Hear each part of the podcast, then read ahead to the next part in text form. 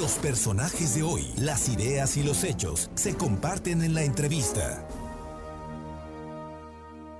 Bien, y bueno, el día de hoy le agradezco muchísimo al doctor Marcos Rodríguez del Castillo, vocal ejecutivo de la Junta Local del Instituto Nacional Electoral, la autoridad electoral que organiza y que lleva a cabo y está responsabilizada de la consulta del próximo domingo, preguntarle, eh, doctor, muy buenas tardes, muchas gracias y me imagino que ya están ustedes listos para recibir a los poblanos el próximo domingo.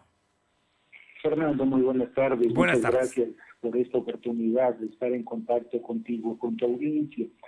Efectivamente, como bien lo señalas, la Autoridad Electoral Nacional tiene ya todo dispuesto para que este domingo puedan participar las poblanas y los poblanos en este ejercicio de consulta popular que está organizando en términos de lo que establece el artículo 35 constitucional del INE.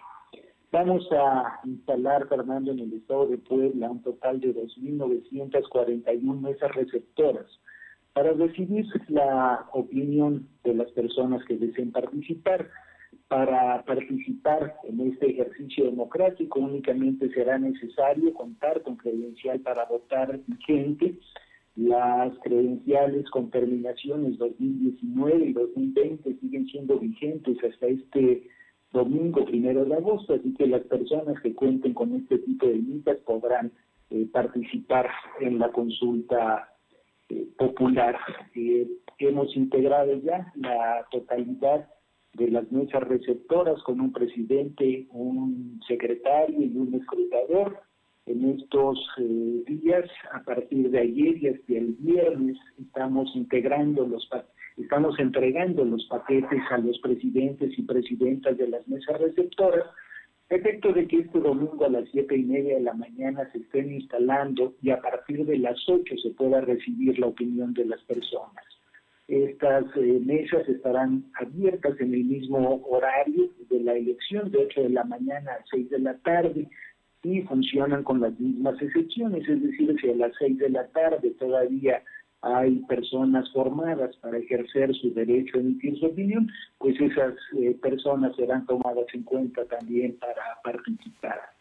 Eh, otro aspecto bien importante es que aplicaremos los mismos protocolos sanitarios que aplicamos en la elección del pasado 6 de junio, es decir, a las eh, filas que se formen al exterior de las mesas receptoras tendrán están a distancia de metro y medio, el uso de cubrebocas al interior de las mesas receptoras será obligatorio tanto para los funcionarios de las mesas, eh, para las personas que participen, para quienes eh, participen también como observadores de esta consulta popular. De tal forma que tenemos ya todo el esfuerzo desplegado para que este domingo los ciudadanos que decidan hacerlo puedan eh, participar emitiendo su opinión. Doctor Marcos Rodríguez del Castillo, eh, creo que vale la pena subrayar, este es un ejercicio legal, constitucional, por eso la autoridad, que es el Instituto Nacional Electoral, es el responsable y los ciudadanos serán también quienes eh, estén a cargo de las mesas receptoras. Sí, efectivamente, al igual que eh, sucede en las elecciones federales. Eh, de hecho, Fernando, quienes nos están apoyando como funcionarios en las mesas receptoras son las mismas personas que participaron como presidentes, secretarios y escrutadores en las pasadas elecciones del 6 de junio. Eh, se les invitó, en muchos casos obtuvimos una respuesta afirmativa por parte de ellos y ellos serán, es decir, nuestros vecinos quienes reciban las opiniones, quienes las cuenten, quienes las envíen a la sede de las juntas distritales del INE. El cómputo de esta consulta se llevará a cabo el mismo domingo, a diferencia de las elecciones en que se hace el domingo y miércoles posterior a la jornada electoral. En esta ocasión se hará desde el mismo domingo, ¿verdad? Será eh, un cómputo más sencillo, ya que instalaremos menos mesas receptoras que casillas instalamos el pasado 6 de junio. Aquí no hay eh, mayores combinaciones, la única, las únicas respuestas posibles serán el sí, el no, o anular la papeleta si no se contesta ninguna de las dos preguntas o bien si se contestan las dos. Eh, hacia las 10, 11 de la noche serán públicos los resultados de un conteo rápido que llevará a cabo el, el INE y se informará a la ciudadanía de cuatro aspectos. El porcentaje de las personas que participaron en este ejercicio, de esas personas que participaron, cuántas dijeron que sí, cuántas dijeron que no y cuántas anularon su, su papeleta. Y esto es muy importante, Fernando, porque para que este ejercicio resulte vinculante, para que sea obligatorio para las autoridades respectivas, se debe registrar una participación de por lo menos el 40% de las personas que están inscritas en el listado nominal de electores.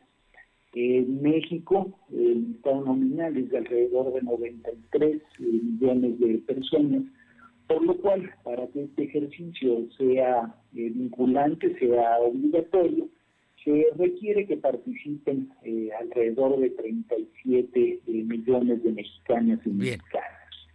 En, en, todo esto es un ejercicio democrático, es un ejercicio de los ciudadanos. Ellos deciden si ir o no ir, ellos deciden si opinan sí, si opinan no y pero por eso es que los partidos en esta ocasión no están no no no tienen representantes ni están eh, eh, son digamos que copartícipes de este ejercicio.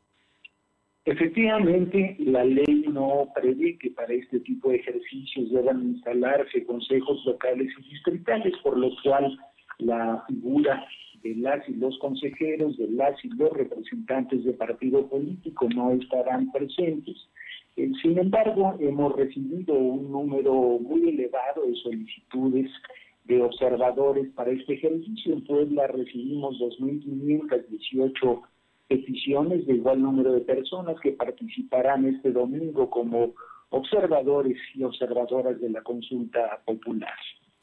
Bueno, pues está todo listo. El próximo domingo a partir de las 8 de la mañana usted puede ir a, emitir su opinión, sí o no, en torno a una pregunta. La pregunta es muy larga, la estableció la Suprema Corte de Justicia de la Nación, pero en el fondo tiene que ver con revisar las gestiones pasadas de si actuaron legalmente o no, tomaron decisiones legales o no en torno a distintos temas.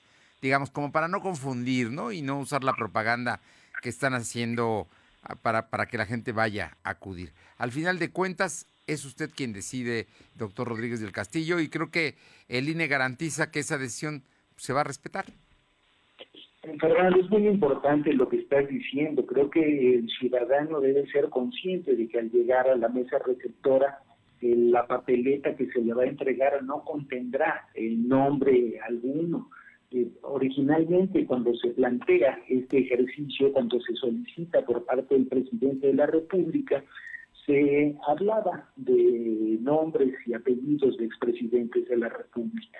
Cuando esta pregunta pasa por el tamiz de la Suprema Corte de Justicia de la Nación, eh, la Corte eh, eh, pues ve que hay una vulneración al principio de presunción de inocencia y es por ello que reformula la pregunta en los términos en la que se planteará a los ciudadanos el próximo domingo.